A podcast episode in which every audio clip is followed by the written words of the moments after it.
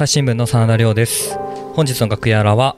MC でおなじみ神田大輔さんと前回に引き続きオピニオン編集部より高久淳さんにお越しいただいております。お二人ともよろしくお願いいたします。よろしくお願いします。お願いします。えっと前回からあのオピニオン面オピニオン編集部ってどんなところなのっていうお話から始めましたけどもあの終盤の方にですねこうオピニオン面で、えー、耕す論公論であったりとかあと交差する論公論であったりとかいろいろコーナーがあるというお話ありましたし僕もあの編集指名編集もさせていただいたことあるんですけどそれぞれのコーナーってなんかコーナーがたくさんあってどうなってるんだろうみたいなのを、はい。結構混乱することとかもあるんですけど、はい。これオピニオン編集部内ではこう皆さんこう意思統一というかできてるもんなんですか？あのーはいってお答えたいところでもあるんですけれども、しまあ、正直に言いますけどそんなに、まあ、例えばいくつかさっき今ご紹介いただいた耕す論あるいはその交わる論争う論とかあるいはロングインタビューでいろいろフォーマットある中で、まあ、ロングインタビューはね、まあ、長いっちゅう話で、まあなんで一人の話をこって聞くっていうことで分かりやすいし総論争う論っていうのはこれ実は結構最近あんまり載ってないんですけれどもっていうのは実は難しい。丸×なある問題について丸か×か。私が最近やった事例で言うとネットは社会を分断するか丸っていう人かから喋る×っていう人から喋る。とかってこういうのがこれ分かりやすいんですよね。でも一番多いのは耕す論の口論。3人なんですね。でこれはまあ作り方なんかどういうふうに作ってるのかってあ、まあ後で言えますけど、まあ正直ベースに言うとあんまりねこう、まあ、部内でもいろいろな意見もありこれっちゅうのがあんまりないんですよ。だから要するに簡単に言うと世の中って複雑じゃないですか、まあ、すげえ当たり前のこと言ってますけど。でその複雑な世の中のいろんな立ち位置とかいろんな見え方をあの一つの、まあ、3人のこうなんですかね人の話を通じてこう浮かび上がらせる。耕すってそういうことですね。一つの視点だけではなくて複数の視点である一つの現象を見ることであそういうこともあるね。とかあそんな意見もあるよね。みたいな。そういう発見をあのしてもらえるような、まあ、仕組みがこの耕す論公論です。っていうのが、まあなんかそれっぽい答えなんですけど。まあそんなんなんか一般論すぎるだろうっていう気がするんじゃないですか、まあ、ししてると思うんです多分。でもかすげえだからだからシンプル。これはあくまでもあの私なんかが考えてる時は耕す論っていう時にまひまあうんあることの丸うん×もう一つは斜めみたいな感じなんですよね。本当のつあの作り方。まあいろんなパターンがあるんですけど。っていうのがあのオーソドックオーソドックス私が作る時に考えているイメージですね。大体社会の問題って一つの立場で決まるものじゃないので、それは全体って複雑な問題は大体丸×うーんちょっと違う視点で考えようみたいな感じで作っていてるのが耕す論ってイメージです。必ずその、ま、あるテーマに対して例えば賛成反対あるものだったら必ず賛成も反対も入れるっていうのが基本になってくるんです。これが例えばこう片方に寄りがちになるってことはない？あのケースバイケースと言ってしまうと終わっちゃうんですけどできるだけ一つのトーンにはいならないようにしていることは多分どの記者も意識していることだと思うんですね。ででこの面ってキャンペーンをしている面ではないんですよね。こういうことをあの社会全体に訴えていく面ではなくてむしろいろんな視点があるよねっていうことをうん。発見する面なのでちょっとトーンが違う。まあ丸抜でさっきちょっと極端な言い方しましたけど、はい。まあ、三角だとしてもなんか丸寄りの三角×寄りの三角でここで違ってくるんだなとかでもこれって歴史的な視点を入れるとこうなのかなとかっていうのがこの耕す論だったりします。うん。ですからトーンはあの例外はいくつかいろいろあるんですけどもはい。あのバラバラにするようにしています。なるほど。高久さんご自身のその論者の選び方みたいなところってちょっと詳しくお聞きしたいんですけど例えばその賛成の中にも結構いろんな賛成の形ってあるじゃないですか。そこをこの人に話してもらいたいなっていうのはどういう基準とか？あのよくこうどういうふうに論者を見つけるんですか、はい。とかどういうテーマを見つけるんですかっていう質問って取材をしていてもよく聞かれますし、まあ、人によるんですけどね。で私なんかは、まあ、正直あんまり答えって実はなくて、まあ、生き生きていて生活をしていて、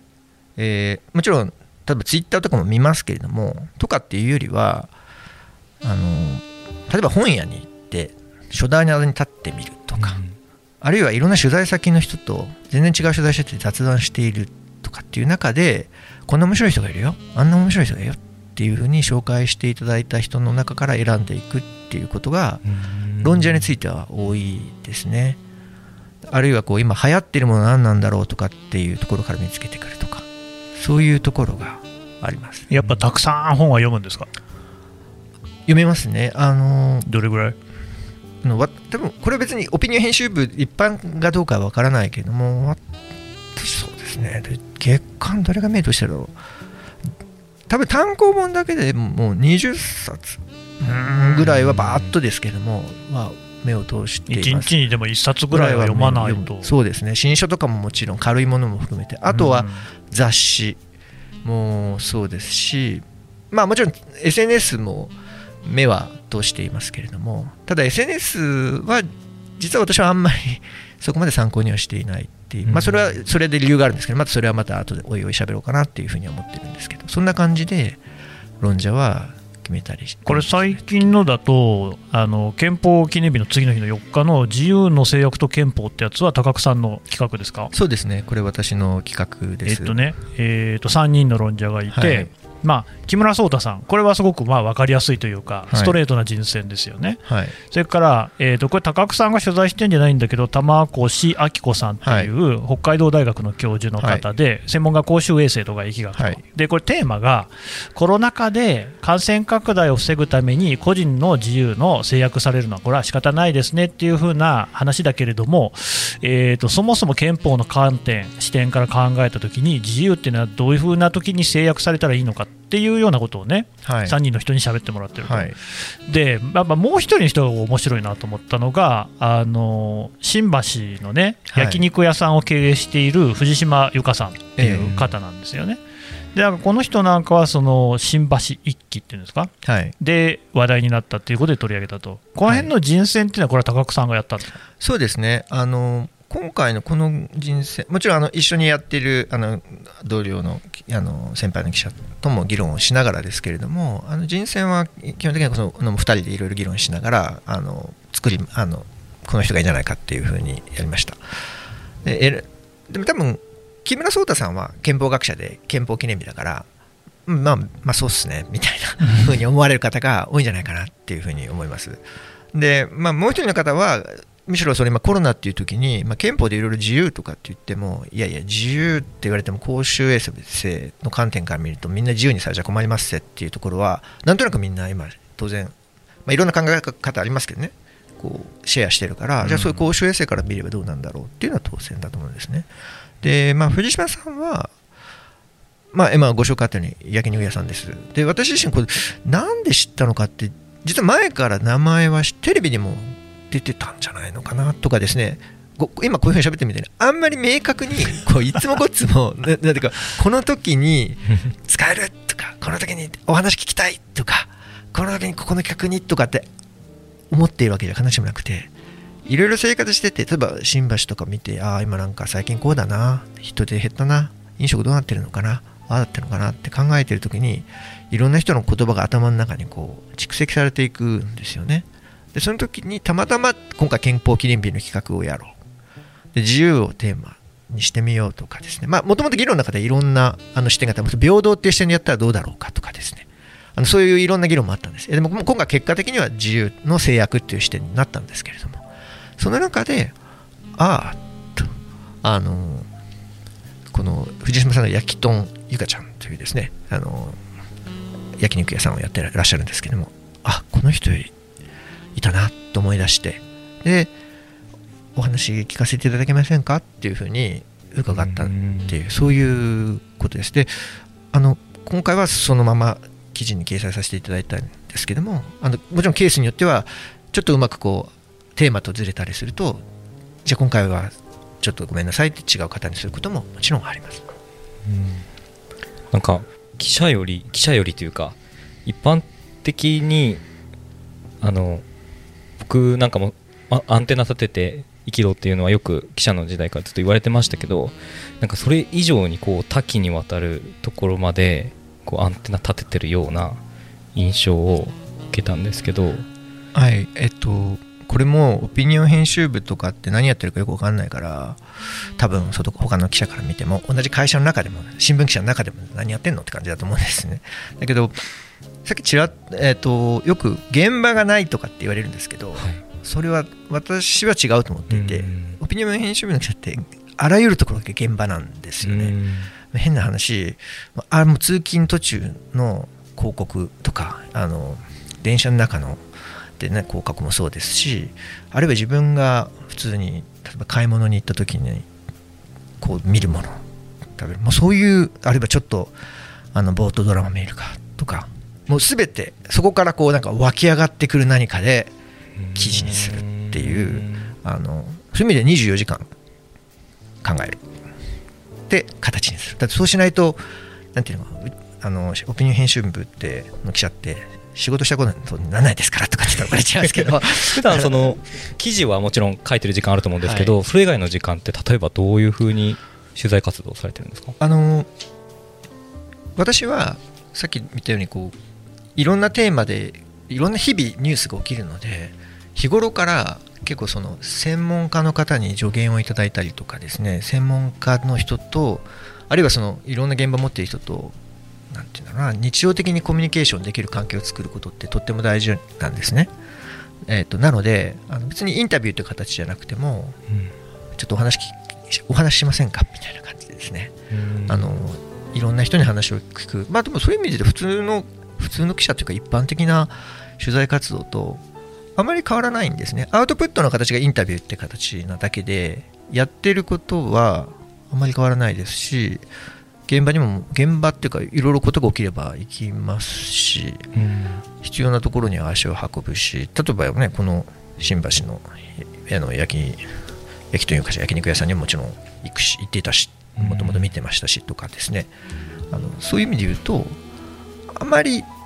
あの他の新聞記者と変わらない。むしろ現場にはよく行きますね、うん。はい。その中でもこう追いかけてるテーマっていうのはそれぞれ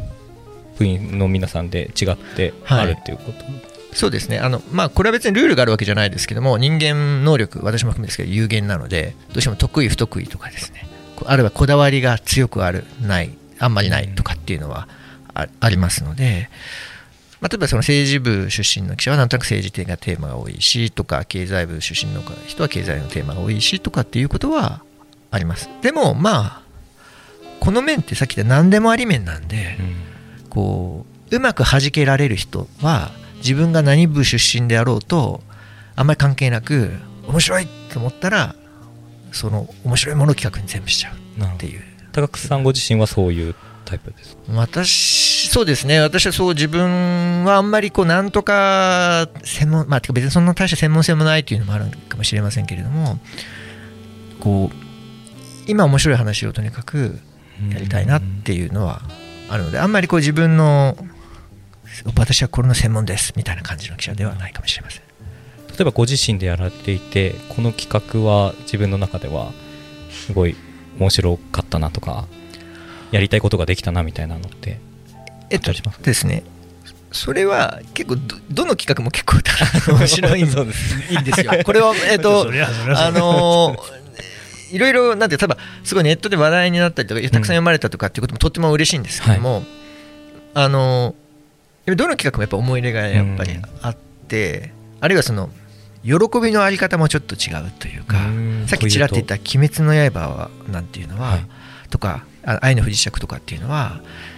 えー、それ流行ってるかなとかって言っていて紙面になる頃には結構ボーンとやっぱこうあ誰もが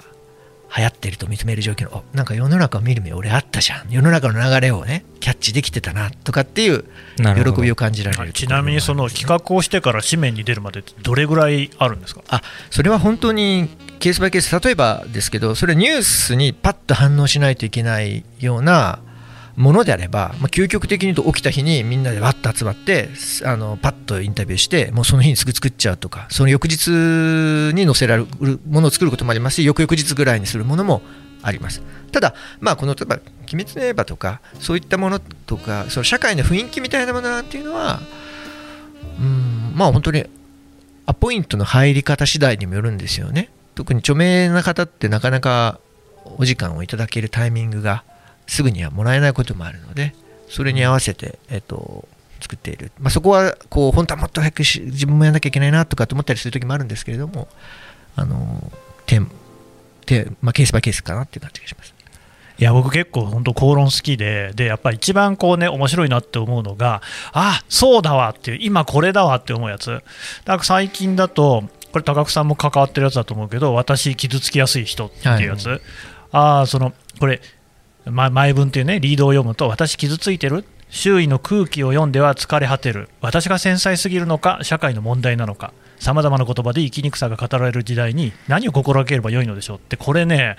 ああ今の時代そのものだわって。ただそれを傷つきやすいっていうので切り取ったってうまいなっていうこういうねうまいなっていうテーマは結構口論あるんですよね。うん。あの自分の企画をなんか神田先輩に褒めているのでとても嬉しい。神田さんに褒めていただいたのって初めてじゃないかなって思ったりしながら。僕はねあんまり人を褒めない。イメージを作るのやめてもらえますか？すいませんあの、はい、なんですけども、うん、あのこれはもともとはですね正確に言うとあの実はこのせんここの今やって傷つきやすいという企画はの中の一つの第一論者でもあるこの繊細さんというですねあの、まあ、なんていう HSP というふうに言われるタイプのとても傷つきやすい人たち傷つきやすい人たちとか今いろんな役の仕方があるあるんですけども敏感な人とかって言ってもいいんですけどもこういう、まあ、本が売れて話題になっているっていうことは私ではない別の記者がもともとだいぶ前にその企画会議の中で話をしていたんですね。でその時はたまたまいろんなあのなんていうんですかたまたま本当に話の流れですぐに企画にはならなかったんですけどもこれはすごく私聞いて面白いなっていうふうに思ったんですねただその今言ったようにこう心理学のすごい難しい言葉難しいとか HSP とか専門語でいきなり言われてもちょっとこうそんなことやれてもみたいなところもやっぱあるのでこれって要するにどういうことなの？オピニオン面で結構大事だったんですけど要するに何なんっていうところ。でそうすると HSP って言われてちょっと難しくてでも誰もやっぱ傷つくよなとかでも傷つくってなんでかなんで傷つくかっていうと空気を読みすぎちゃうからかなとかってこういうこうリアリティですね。ファクトとはちょっと違うんだけどリアリティみたいなところを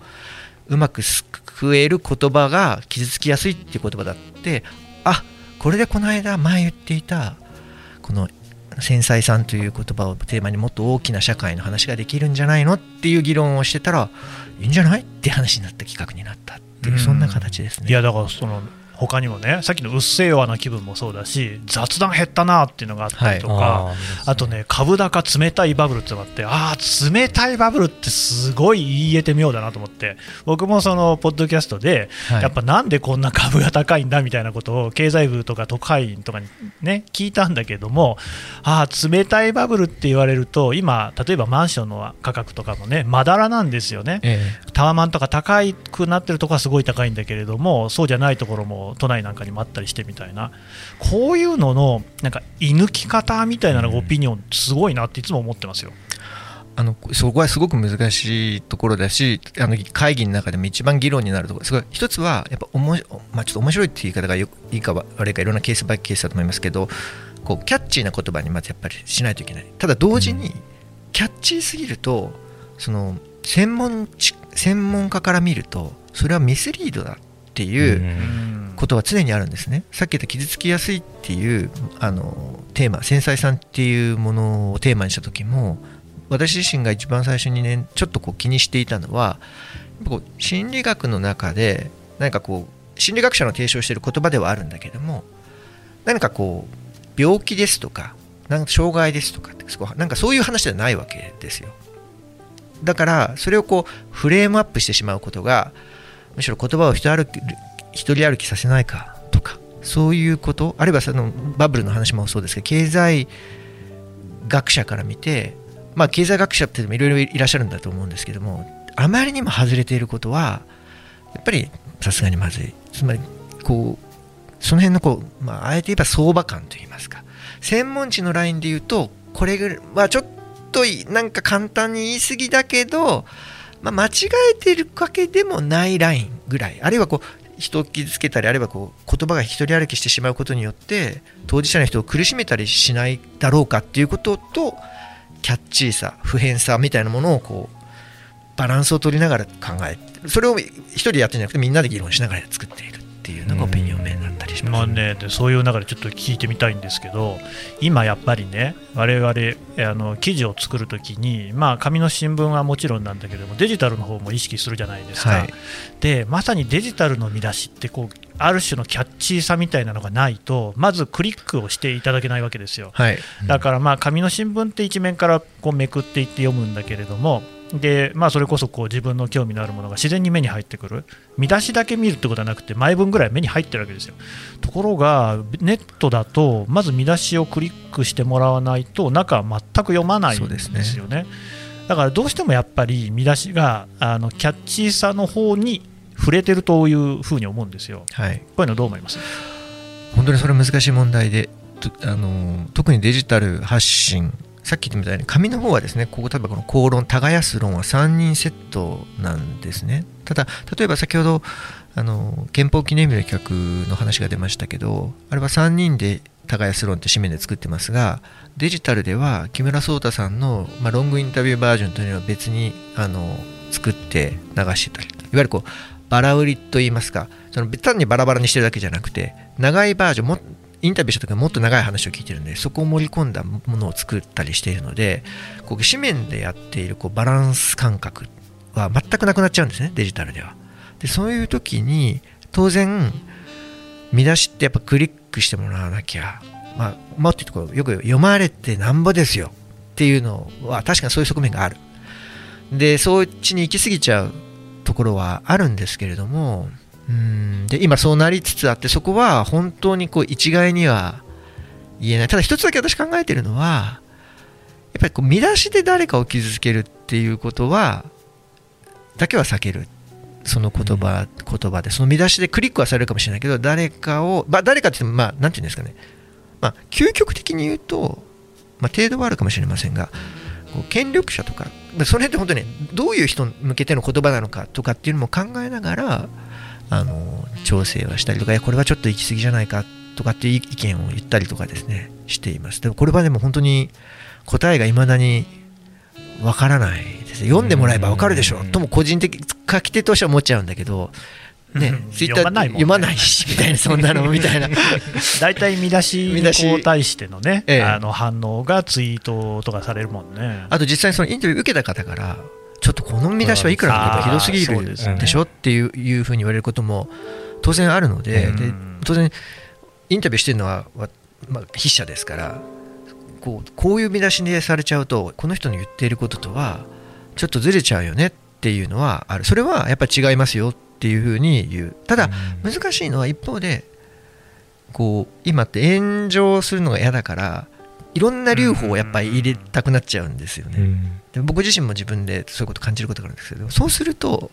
何の見出しって言っても誰もクリックしませんよみたいな。日が、えっと、東から太陽が上がりますって当たり前やないかみたいな、そんな、